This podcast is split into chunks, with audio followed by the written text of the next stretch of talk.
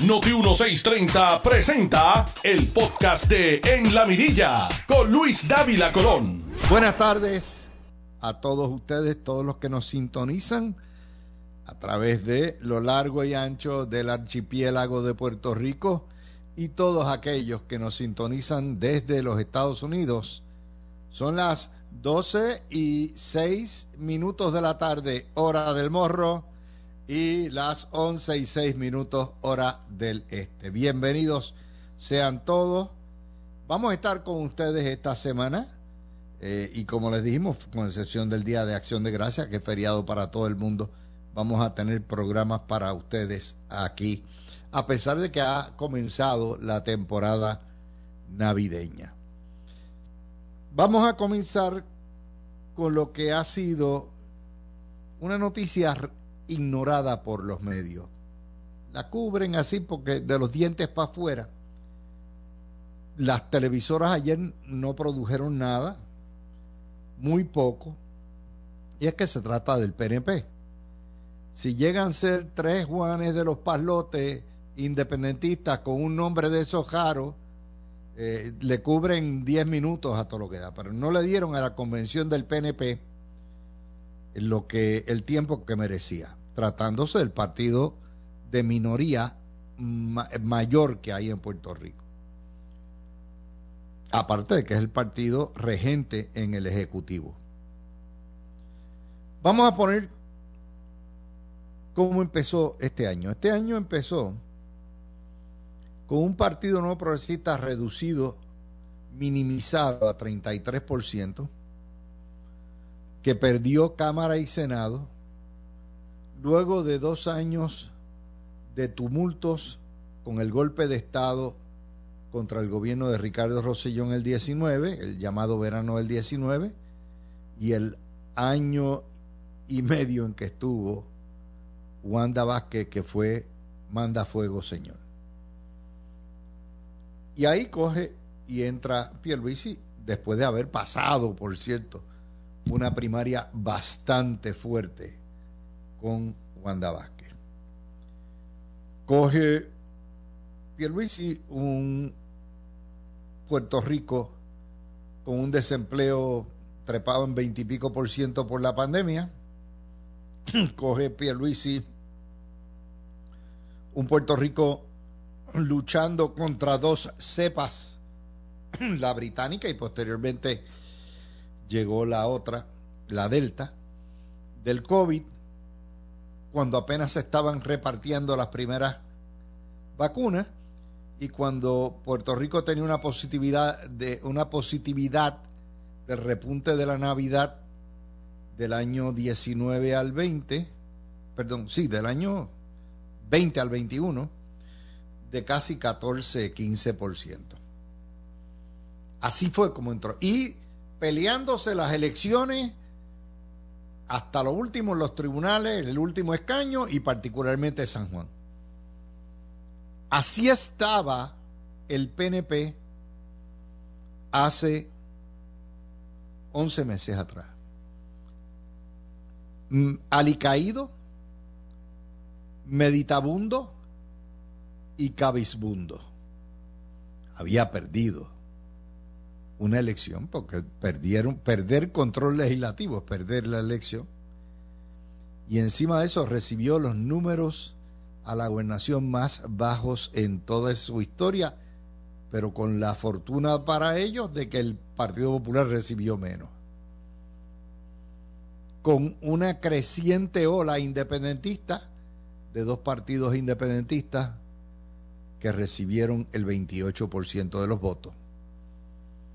Es frente a eso. Yo siempre les digo a ustedes, las noticias hay que compararlas y contrastarlas siempre contra lo que aconteció anteriormente. Es decir, para poder decir por qué y explicar por qué el PNP está hoy más contento que el rabo de un perro sato cuando lo ve usted llegar después de 15 días con comida, es precisamente hay que analizar el hambre del perro, ¿no? Que fue lo que pasó antes.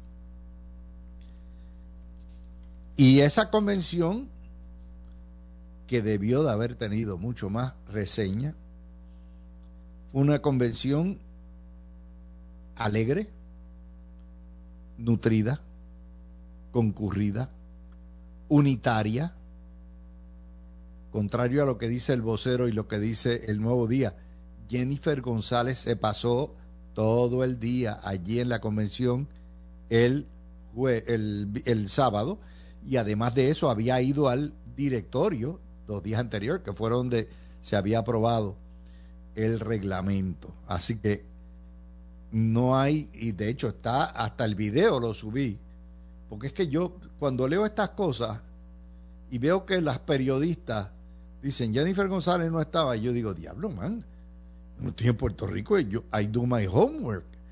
Yo estoy viendo lo que está pasando, yo leo los medios, veo los telediarios, oí la radio, oí la transmisión. ¿Cómo diablo que no estaba allí? ¿Qué es esto? porque no hacen su trabajo o porque el odio es tan grande que tienen que sembrar cizaña de alguna manera. Y ahí, yo, esta mañana fue lo primero que tiré. Yo digo, ¿pero qué lo que era esto, más? Obviamente, lo primero, noticia.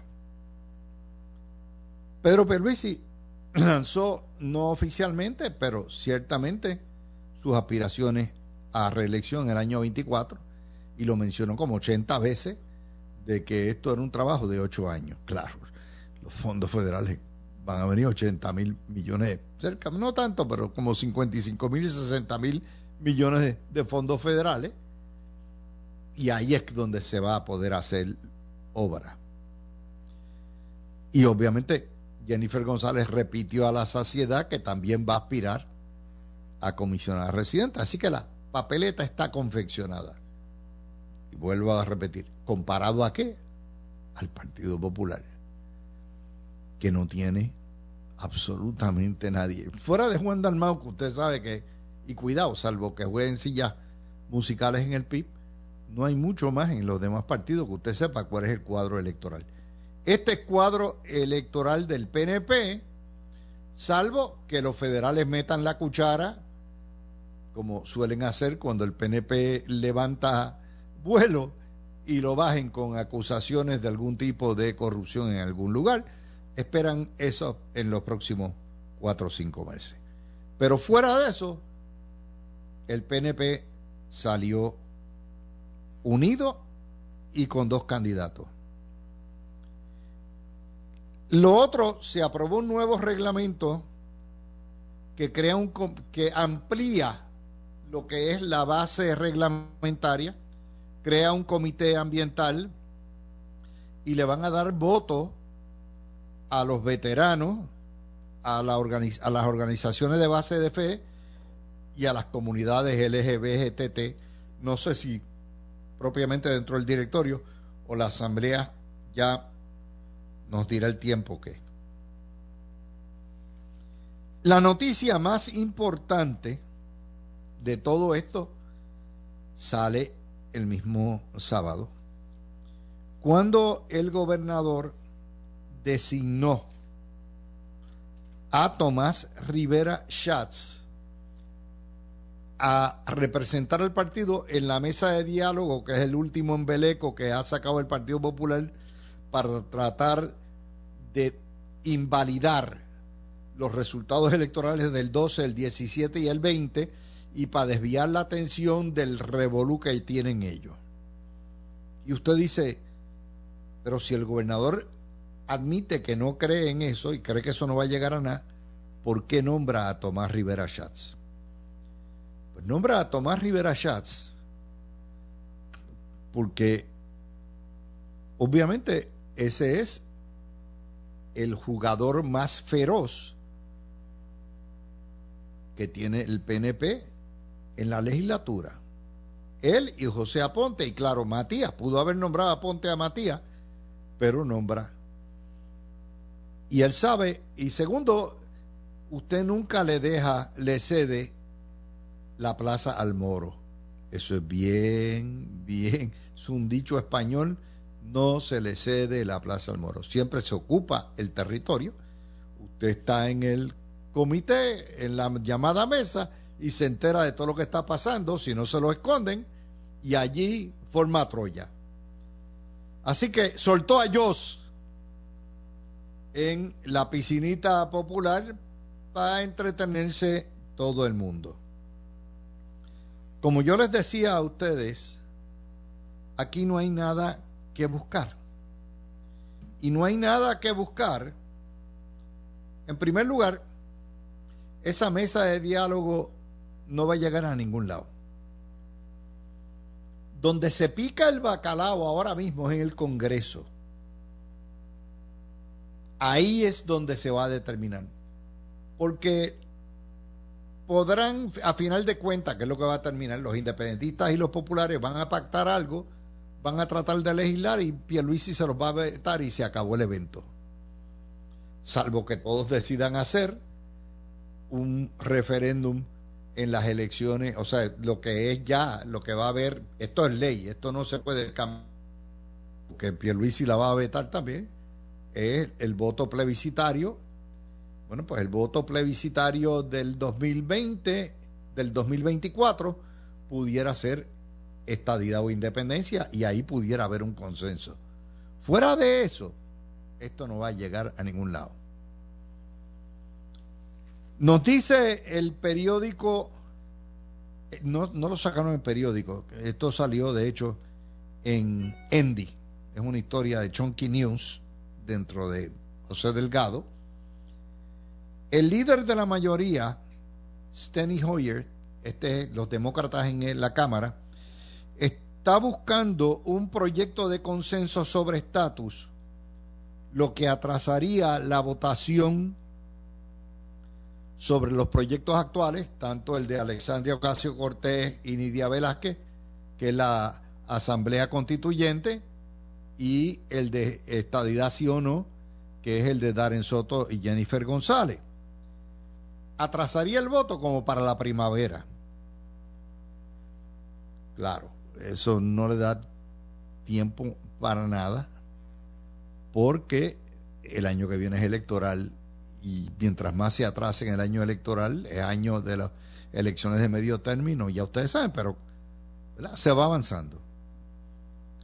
Y supuestamente está negociando con Nidia Velázquez, Darren Soto y con Alexandria Ocasio Cortés y con Jennifer González lo que iría. De hecho, Steny Hoyer ha sido un aliado histórico del movimiento estadista. Aunque Darren Soto dice que ellos tienen los votos, la cosa está dividida. Por su parte, eh, Darren Soto es de los que cree, desde los que cree que si va a haber un plebiscito, porque sea estadía de independencia, porque la libre asociación es parte de la independencia. Y yo estoy seguro que Jennifer González también cree eso. Lo importante aquí es que los dos proyectos se cancelan porque tienen más o menos los mismos apoyos, pero entre los dos forman casi 170 apoyos de 215 que necesitarían en la Cámara, más o menos 218. Ahí, ahora mismo en la mañana de hoy, eh, el exgobernador y delegado de la estadidad, Ricardo Rosselló, da a la publicidad una carta de dos páginas a Steny Hoyer donde le propone decir, mire, vamos a utilizar, eh, vamos a echar para adelante el proyecto de Jennifer y de Darren Soto, pero con este cambio que puede ser de consenso. Y es que el HR 1522, que es el proyecto de, Jennifer, eh, incluye las consecuencias de un voto por el sí, es decir, si se votara por la estadidad sería autoejecutable. Sin embargo, por el no, no tiene una consecuencia. Por favor, añádale que un voto por el no en contra de la estadidad sería un voto para convocar inmediatamente la Asamblea Constituyente que quieren los separatistas y que obviamente tiene efecto. Es decir, para todos los efectos prácticos lo convierte en un proyecto estadía de independencia. Porque en Puerto Rico, y esto desde los tiempos de Rafael Hernández Colón, se sabe, todo el mundo lo ha dicho, que cuando usted habla de la constituyente, usted está hablando de soberanía e independencia y de crear una nueva constitución y por ahí crear la nación puertorriqueña. Todo el mundo sabe eso. Así que en ese contexto, Roselló se une ¿verdad? al coro de personas que cree que debe haber un diálogo donde tiene que haber un diálogo, donde tiene que haber una mesa de diálogo, no es aquí en la legislatura colonial, es en el Congreso donde están los proyectos. Y ahí pues se une a las ideas que hay de diálogo de consenso. De hecho, yo soy de los que creo que, el proyecto de, de, Gutiérrez y de, de Alexandria Ocasio Cortés tiene tantos problemas constitucionales, conforme a como así lo dijo el Departamento de Justicia Federal, que es más fácil incluir algunos elementos de ellos dentro del proyecto de Darren Soto eh, y de Jennifer González. La cuestión es que hay un meeting of the minds y el estatus vuelve a convertirse en el issue principal, obviamente, del partido, de la convención del Partido Estadista. Y de hecho, ayer había hasta un, un eh, ¿cómo se llama? Estos tres días hubo un kiosco de los delegados extendidos que recogieron firmas y, voluntarios a todo lo que da. O sea, ese programa va viento en popa. Eh, pero la proyección es unidad. La proyección es éxito. La proyección es alegría dentro de las filas estadistas. Algún grado de regeneración en luego de dos años que fueron muy difíciles y un año de arduo trabajo luego de las elecciones para llegar a donde han llegado. No llegaron a la tierra prometida, pero obviamente están en mucha mejor condición de la que estaban en noviembre del año pasado. Y esto nos trae a lo que es el análisis realmente de la mesa de diálogo acá. Ya yo les expliqué la federal, les voy a explicar la local y vamos a entrar a lo que es la Junta de Control Fiscal, lo que está buscando también. Eh, todo, todo el tema es diálogo. Eh, eh, el tema de hoy es estatus completamente. Y por eso el nuevo día y primera hora lo que nos tiran son dos portadas bien tontejas. El vocero, no reembolsan a Luma todos los gastos, no pagan las bebidas alcohólicas, en serio. es una portada. Ay, Ortega, papá. con eso no vende. Y el nuevo día nos tira otra porquería. Los viajes de la legislatura se gastaron 100 mil dólares en viaje. Y, o sea, tienen, tienen un presupuesto de 90 millones de pesos. Usted me quiere decir que usted va a pelear porque se gastaron en viajes mayormente todos de ellos representativos. No me vaine, no me vaine, oígame. Pero es para no cubrir lo que era la noticia. La noticia de portada era lo que ha sido en este programa la convención del PNP. ¿Vieron por qué papá es clase aparte? Regresamos con Tú escuchas el podcast de En la Mirilla con Luis Dávila Colón por Noti 1630. De vuelta con ustedes, mis amigos. Como les decía, la convención del PNP, que no es la más numerosa, no es la más estruendosa, no es la más espectacular en términos de dinero, hay que compararla con la porquería de convención que tuvo el Partido Popular que no le fue a nadie hace dos meses. Hay que examinarla a la luz de lo que ocurrió la semana pasada con la carta de Toñito Cruz, que formó el revuelo y el tiroteo a todo lo que da. Hay que analizarla a la luz de lo que ha hecho el PNP en el Ejecutivo y lo que ha hecho el Partido Popular en el Legislativo este año. Para entender entonces el coraje que tiene la prensa con un partido que gobierna el Ejecutivo, que ha tenido éxito hasta hoy. Eso no quiere decir que en cuatro años todavía le quedan tres parciales más que cubrir. Eso explica por qué no la cubren y por qué están enfogonados y por qué quieren sembrar ciseaña diciendo que si Rivera Chas lo nombraron, que si va a pelear, que si, eh, que si Jennifer González no estuvo, que es falso. Todas esas cosas. De hecho, la carta del exgobernador que acaba de enviar hoy, delegado del Estaida, a Steny Hoyer, y la presencia del kiosco de los delegados extendidos, lo que le demuestra a ustedes es un partido que está tan unido que el delegado principal, que no cobra, está haciendo su trabajo allá y acá, no tiene aspiración de regresar en el 24 ya hay una papeleta conformada al día de hoy, pudiera cambiar, pero al día de hoy, que es para revalidar. Jennifer González no tiene aspiración de retar a Pedro Pierluisi mientras Pedro Pierluisi insista que esa es la nominación o esté incolume como está hoy. Por lo tanto, esa proyección demuestra que es un partido ideológico haciendo las correcciones yo no sé si son suficientes o no son, pero está haciendo correcciones y más importante, ampliando su base y ampliando su mensaje. Eso es lo que hay. Y eso es lo que nos trae entonces ustedes dicen, pero ¿y por qué se metieron en la cuestión del relajo de lo que es la mesa de diálogo.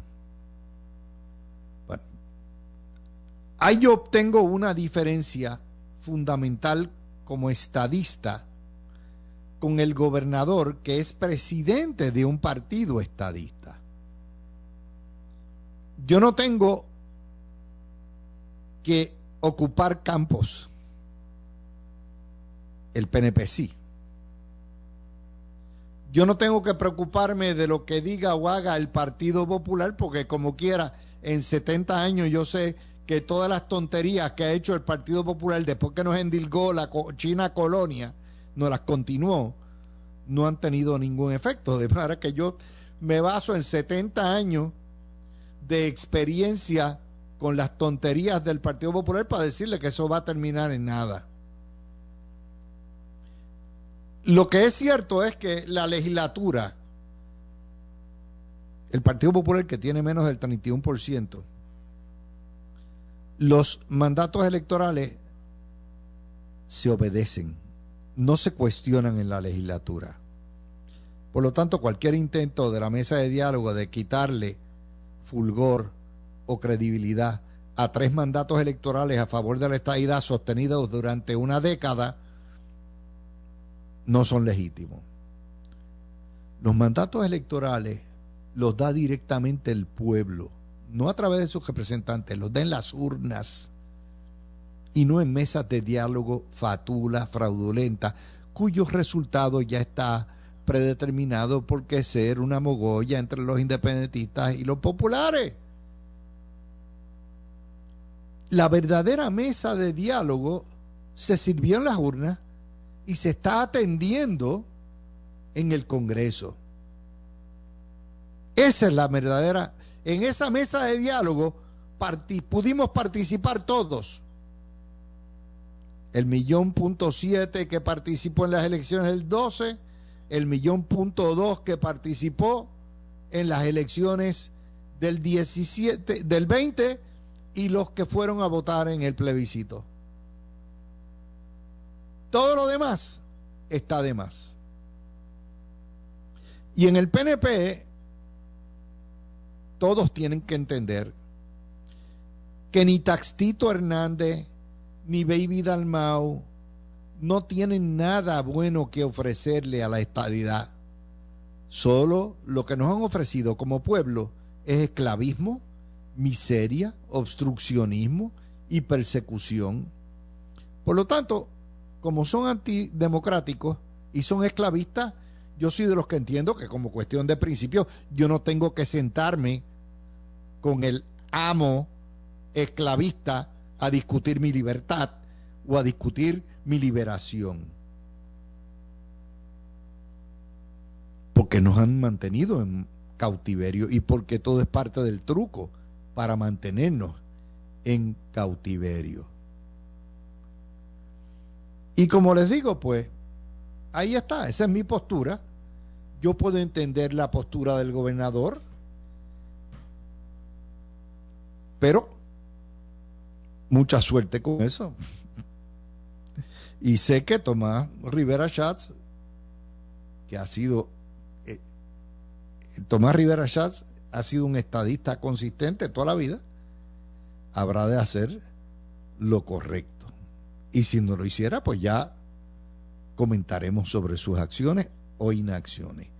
Pero no hay mucho. Cuando a Tomás le vengan con la vaina de la Asamblea Constitucional, le va a decir, cómo no, pónganme independencia, nos vamos a estadía de independencia y firmamos todos juntos. Pero no se van a atrever. Y ahí sale, y hoy hay una columna del doctor Saldaña publicada en ojoalmedio.com, de otro grupete más, porque ahora todo el mundo quiere bregar con el estatus. ¿eh? Este, parte, este es de los, los nacionalistas con pistolitas de agua que tiene el, el Partido Popular, que sencillamente se disparan la maniobra. Son los llamados soberanistas. Luis Raúl Torres, Coxalomar, Néstor Duprey y los rectores Juan Fernández y, eh, José Ortiz Daliet, uno de los yeyos.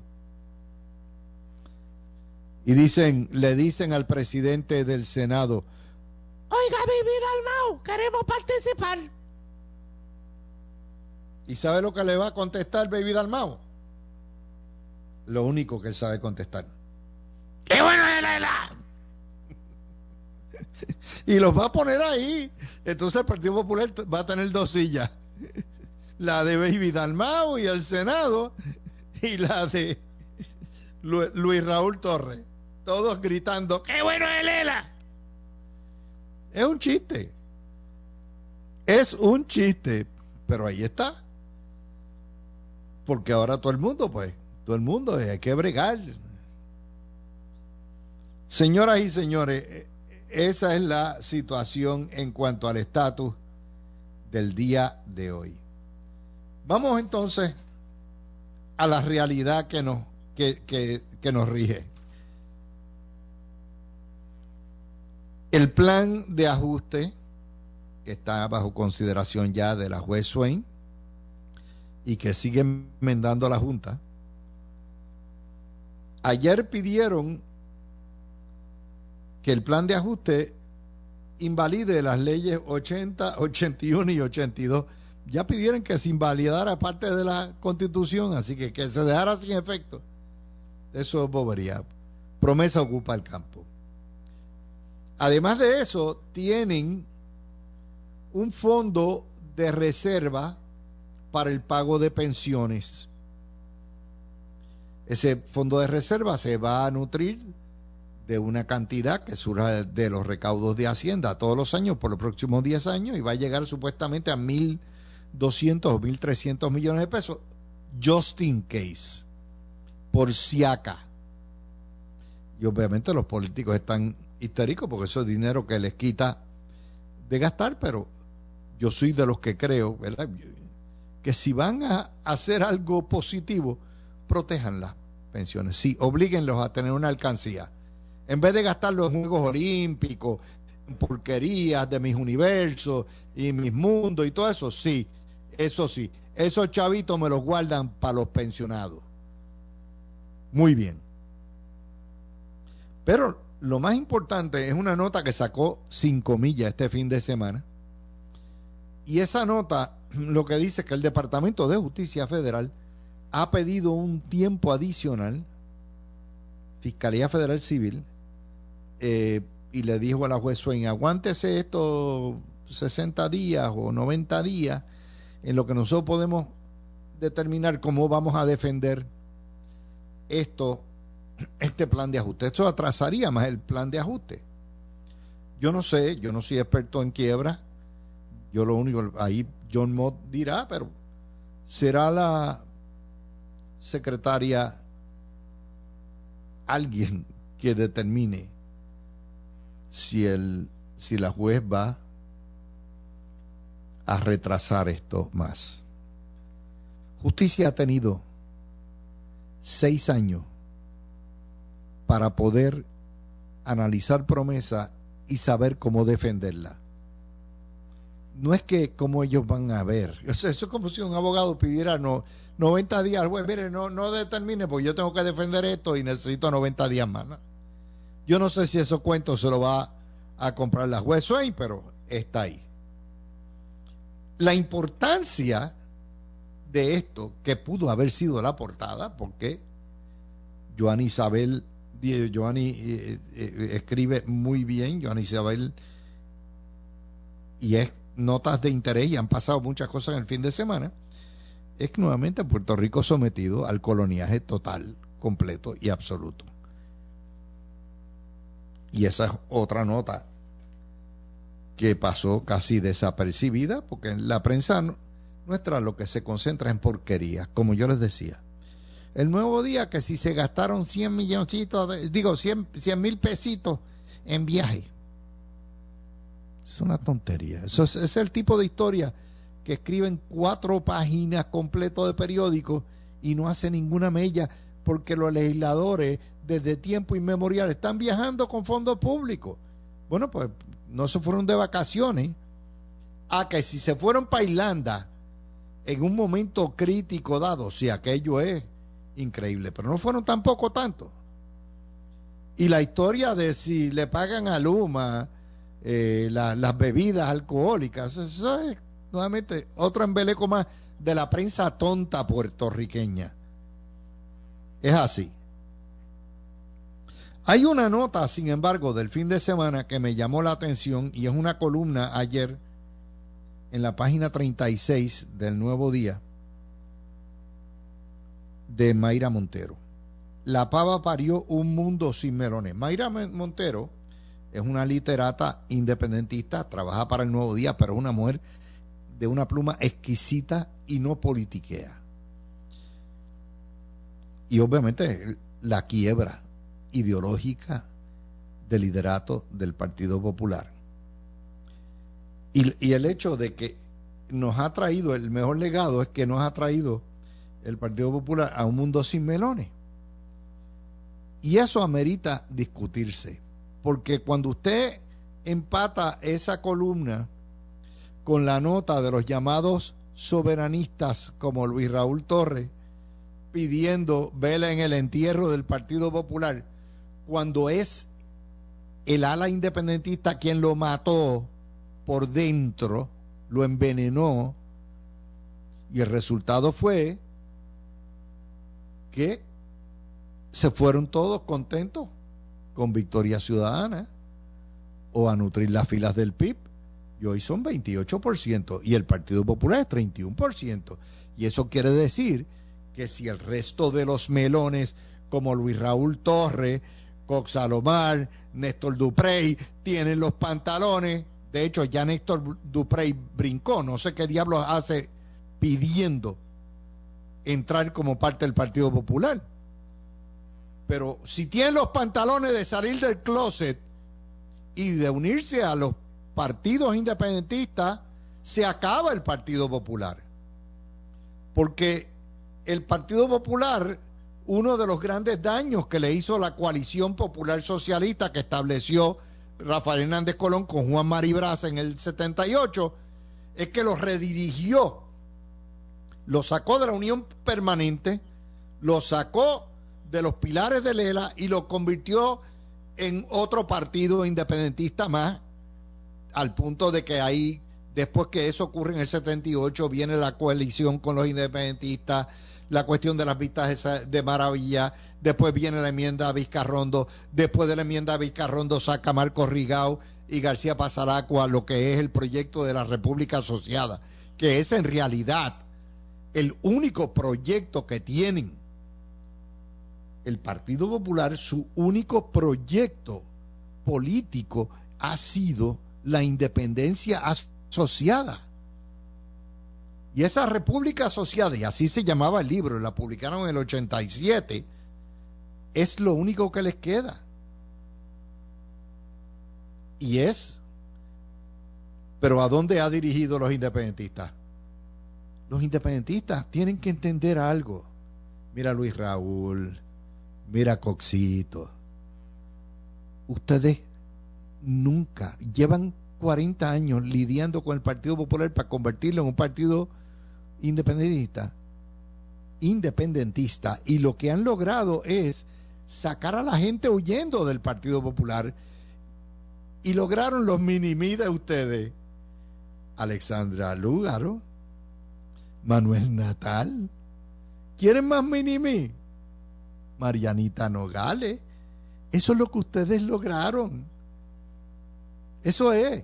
Y ni ustedes, ni Vega Ramos, nadie va a convertir, va a hacer parir al Partido Popular en convertirse en un partido independentista, porque el día que deje de vender pollo para vender hamburger, se va a encontrar que ya hay dos tiendas, dos cadenas de hamburger que se llaman el Pipiel, Victoria Ciudadana. Por lo tanto, ni lo intenten.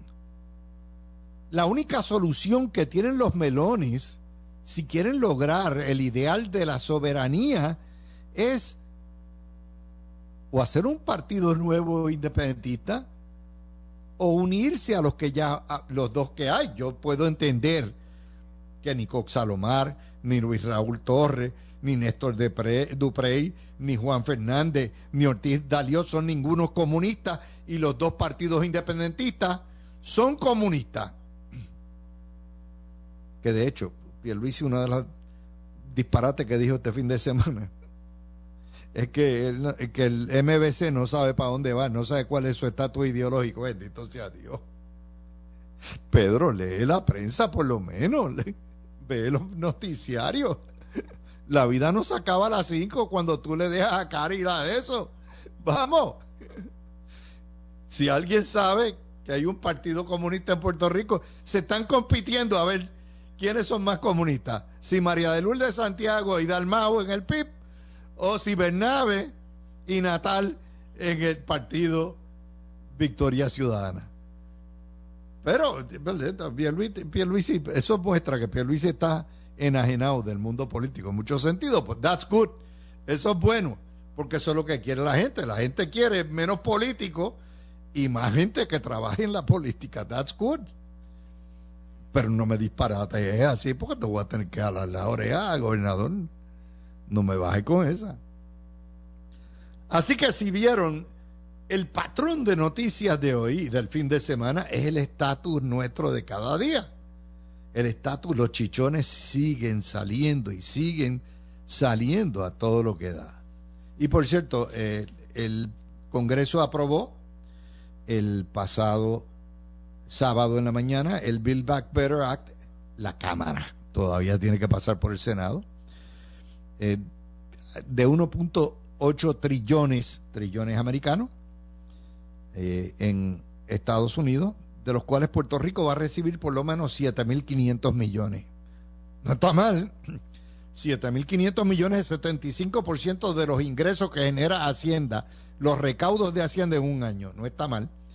De los cuales vendrían 5.500 entre lo que es el Medicaid y el SSI. Y hay otro, otro delirio más de hecho, pueden ser 10 mil millones. Porque hay, supuestamente, de acuerdo a la historia, 5 mil millones de para vivienda más. Qué bueno en Estados Unidos, ¿verdad? Ay, madre. Y eso que sin trato igual. Así que con eso les hago el análisis de las noticias. Tú escuchaste el podcast de En la Mirilla con Luis Dávila Colón en Noti 1630.